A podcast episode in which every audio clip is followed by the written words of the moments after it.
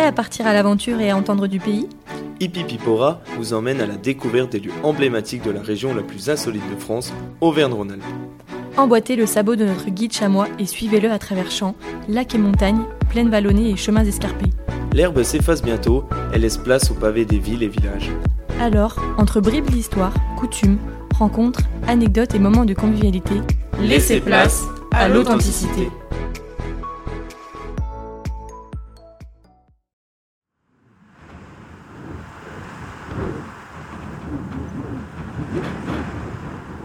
Notre guide chamois poursuit son voyage en direction de la Tournette. Il se laisse surprendre par des conditions météorologiques peu favorables. Le tonnerre s'abat sur le parapente de notre guide. Il perd ensuite l'équilibre et tombe brutalement sur une des tours d'un château. Un œuvre lui ouvre la fenêtre et fait entrer notre guide dans un monde fabuleux.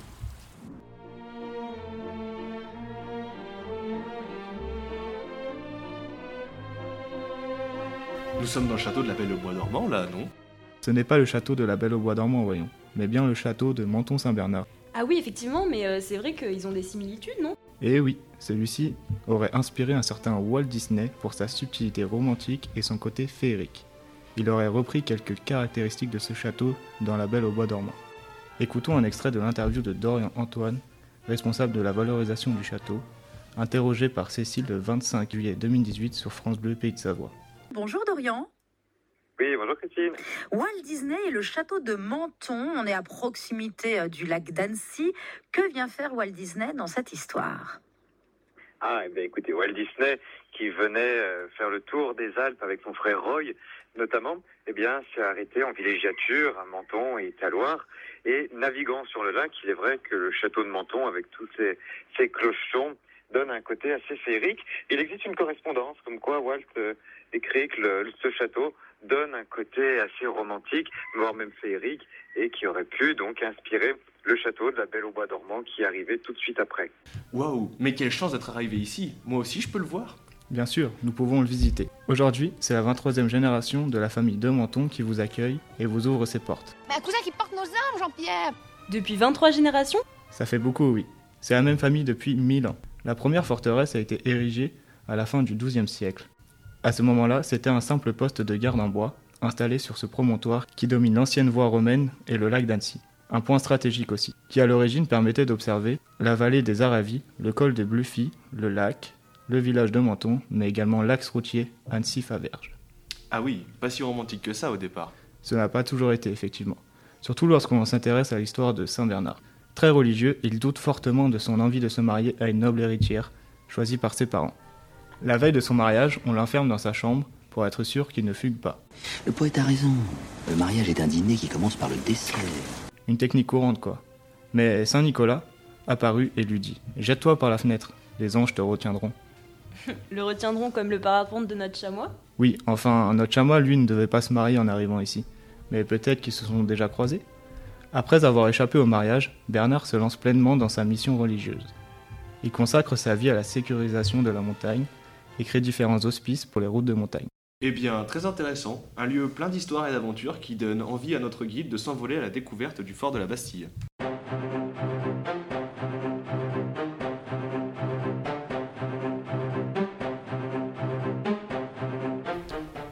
Suivant notre route, nous arrivons aux abords d'une forteresse. Ne vous fiez pas à ces hautes murailles et à ces imposants bastions, même si elles donnent toujours l'impression d'être sur la défensive, la Bastille offre à ses visiteurs le plaisir et le spectacle unique d'un panorama grandiose sur la ville de Grenoble. Alors nous sommes actuellement sur la place Tournadre, donc principale place de la Bastille. Je ne sais pas si vous saviez, mais ce lieu de fête où se côtoient concerts et spectacles est un point de rendez-vous pour de nombreux touristes et locaux. C'est vrai que le fort de la Bastille, c'est aujourd'hui un lieu de vie et de loisirs pour tous. Donc terrasses gastronomiques, fêtes, spectacles, promenades, randonnées, mais également expositions temporaires et musées permanents. Si vous avez un petit creux, il y a deux restaurants panoramiques, dont euh, le célèbre restaurant gastronomique Le Père Gras. Donc maintenant, on va parler un peu d'histoire. Donc l'impressionnante construction militaire que l'on découvre de nos jours, elle a été édifiée au 19e siècle par le général Axo. Donc la Bastille, c'est vraiment un élément symbolique euh, du paysage grenoblois et un site vraiment incontournable. Parce qu'à ce jour, on recense plus de 600 000 personnes par an qui parcourent ce site. dont la moitié emprunte le téléphérique, donc les fameuses bulles. Et cette fois-ci, ne prenez pas vos skis avec vous parce que vous risquez d'être déçus.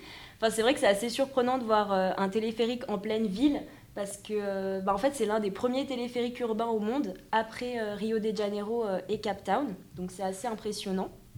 Et d'ailleurs, ces bulles, euh, elles fonctionnent encore jusqu'à minuit, à minuit, pardon, mais on peut également euh, y accéder à pied euh, en 40 minutes environ. Donc le donjon est l'enceinte où se trouve la gare supérieure du téléphérique. C'est le cœur du système défensif édifié pour parer une attaque ennemie venue de Chartreuse. Donc on y trouve un cavalier casemate, un fossé ou encore un glacis, et des grottes de revers dites de mandrins. Ah bah ouais, mais après il faut un peu de technique. Vous souhaitez en savoir plus sur l'histoire des soldats de montagne Découvrez le musée des troupes de montagne situé dans les salles casematées du fort de la Bastille. En effet, il accueille les visiteurs pour découvrir l'histoire et le patrimoine des troupes alpines. Donc préparez-vous vraiment à une immersion euh, totale dans l'épopée des soldats de montagne grâce à des scènes vraiment poignantes telles qu'une tranchée de la Première Guerre mondiale.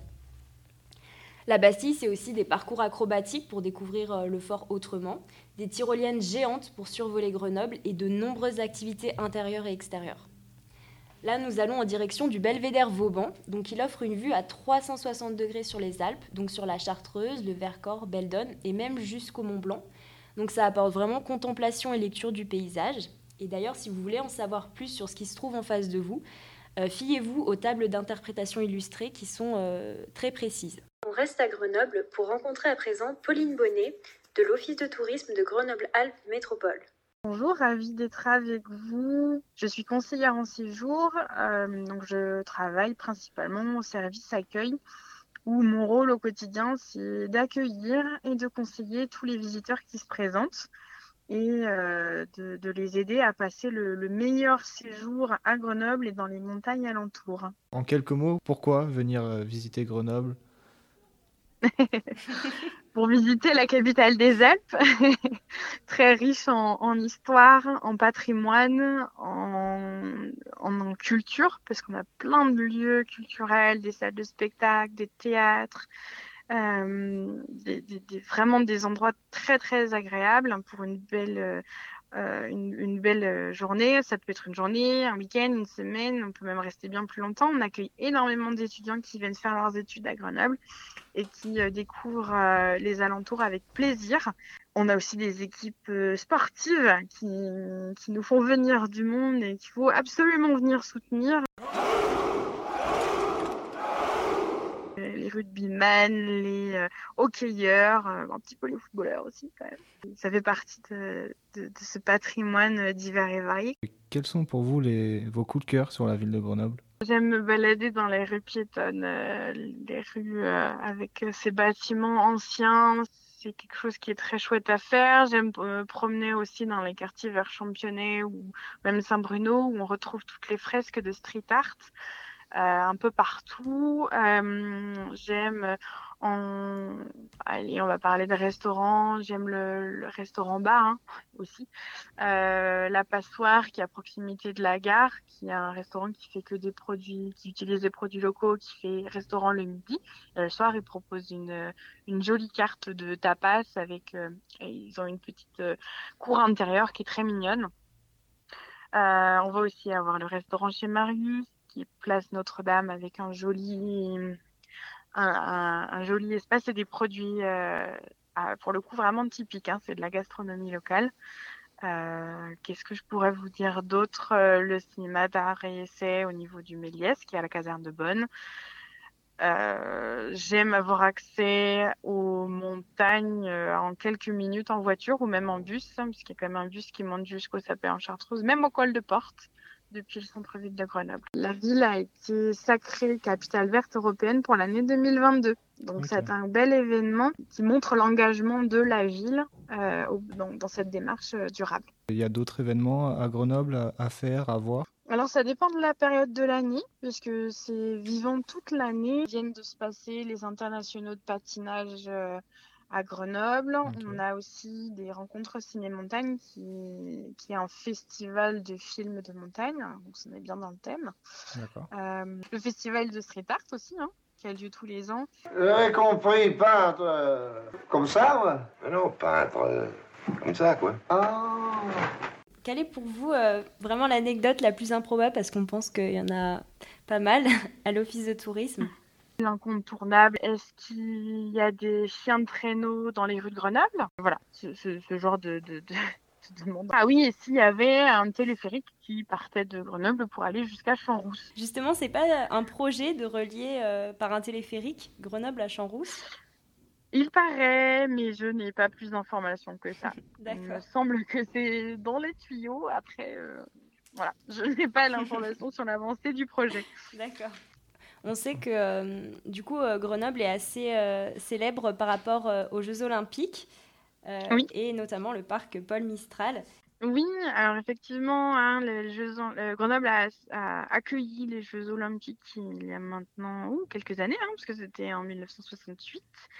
Euh, il reste des infrastructures qui sont euh, encore, on peut encore voir maintenant, notamment le Palais des Sports, la Note Vitesse, ou un peu plus loin, on a encore la, le tremplin à ski qui est à Saint-Nizier du Moucherotte.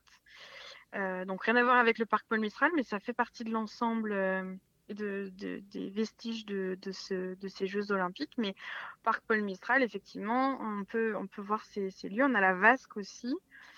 Euh, olympique. Il y a des visites guidées qui sont organisées sur ce sujet hein, pour avoir un peu plus d'informations. C'est l'équipe des guides de l'Office de tourisme qui propose ce genre de, de sortie. Ça vous dirait une petite visite? Ah, je vous fais visiter gratis, hein Et euh, bah, les infrastructures, notamment le Palais des Sports, accueillent des événements euh, à, à, grande échelle. Donc c'est un bel héritage.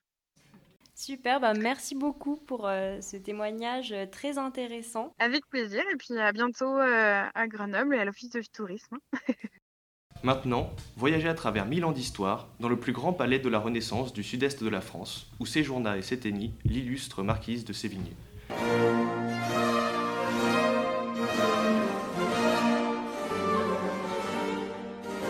Le château de Grignan surplombe le village de Grignan, classé parmi les plus beaux villages de France. Témoin de l'architecture renaissante et du classicisme français, l'édifice a connu une histoire mouvementée. C'est au Xe siècle que la première fortification fut construite par la petite aristocratie locale. Autour de cette première construction, les habitations se rassemblèrent, donnant naissance au village de Grignan au siècle suivant. La maison d'Adhémar, une ancienne famille de la noblesse du Dauphiné, en fit une seigneurie qui devint une baronnie à la fin du XIIIe siècle. Le roi François Ier, revenant de Marseille, où il avait rencontré le pape Clément VII et marié le futur Henri II avec Catherine de Médicis, visita le château en novembre 1533. C'est beau quand même. Louis Adhémar entreprend la construction de l'ensemble formé par euh, la grande galerie, les espaces résidentiels et la terrasse du château dans les années qui suivent sa visite, dans un style plus conforme au goût de l'époque. Louis Adhémar, sur ordre du roi, prit des mesures contre les protestants et participa aux violentes persécutions dont ils furent victimes sur ces terres. Après la mort de François Ier, son fils, Henri II, opposé à la politique de son père, ouvrit un procès sur ce massacre. Je vais te coller un procès au cul Louis Adhémar fut condamné et jeté en prison. La construction du château s'arrêta alors. C'est après sa libération qu'il entama la construction de la façade sud, dite façade François Ier. En 1669, François Adhémar de Monteil de Grignan, seigneur du lieu, épouse Françoise Marguerite de Sévigné, qualifiée de plus jolie fille de France et fille de la célèbre marquise de Sévigné. C'est dans ce château que Françoise reçut les fameuses lettres de sa mère restée à Paris. La marquise de Sévigné rendit trois fois visite à sa fille au château de Grignan, et il mourut, lors de sa dernière visite, au chevet de sa fille, gravement malade. Devenu un symbole de l'aristocratie de l'Ancien Régime, il fut détruit à la Révolution, puis reconstruit au début du XXe siècle par Marie Fontaine, quasiment à l'identique. Il appartient depuis 1979 au département de la Drôme qui poursuit un programme ambitieux de restauration et d'acquisition. Classé monument historique en 1993 et labellisé Musée de France, le château de Grignan offre aux visiteurs de précieux témoignages sur l'art de vivre à différentes époques. Qu'est-ce qu'on peut faire cet été à Grignan? Eh bien, le château organise chaque été un événement théâtral, les fêtes nocturnes, et propose tout le long de l'année une programmation culturelle très riche.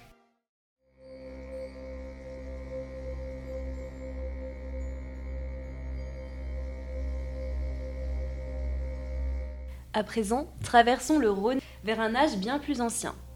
En ce temps-là, l'Ardèche était une grande steppe vallonnée, peuplée de rennes, chevaux et bisons. Ici, des hommes vivaient de chasse et de cueillette, Aujourd'hui, nous gardons des traces de leur passage dans les cavernes qu'ils ont peintes de fresques énigmatiques. La grotte Chauvet est l'une des plus anciennes grottes ornées au monde, datant de l'Aurignacien. Elle est exceptionnelle tant par son ancienneté que par son style pictural. Les artistes de l'Aurignacien ont utilisé des techniques très diversifiées préparation des parois, gravure, tracés digitaux et palmaires, peinture, estompe, recherche de la perspective. Les thèmes abordés sont essentiellement animaliers, comme c'est généralement le cas dans l'art paléolithique. Toutefois, les félins, rhinocéros, mammouths sont ici très présents au détriment des animaux plus ordinaires tels que le cheval et le bison. Sur un pendant rocheux de la salle du fond est représenté un couple mi-humain, mi-animal, L'homme à droite a la jambe et un bras humain, mais une tête de bison qui évoque les sorciers portant des masques ou des déguisements, à la manière des chamans sibériens. Une femme est représentée dans sa moitié inférieure. Cette composition femme et homme bison est surnommée le sorcier et la Vénus depuis sa découverte. 36 000 ans plus tard, des scientifiques, des ingénieurs et des artistes ont réalisé un exploit unique au monde. Ils ont reconstitué cette grotte originale, la grotte Chauvet 2, rendant visible cet extraordinaire ensemble de peintures et de gravures qui a frappé les découvreurs de la grotte il y a 20 ans. Ce sont des mages Le site archéologie.culture.fr permet de découvrir aussi des galeries de la grotte originale pour découvrir les principales œuvres pariétales grâce à une visite virtuelle.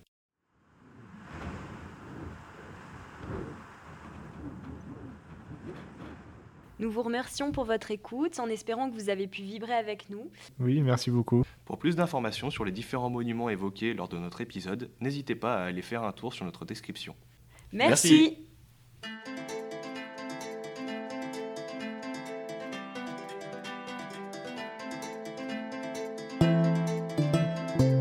C'était Hipipipora, votre podcast conçu et réalisé par les étudiants de l'IAE Savoie-Mont-Blanc spécialisés en activités touristiques de montagne.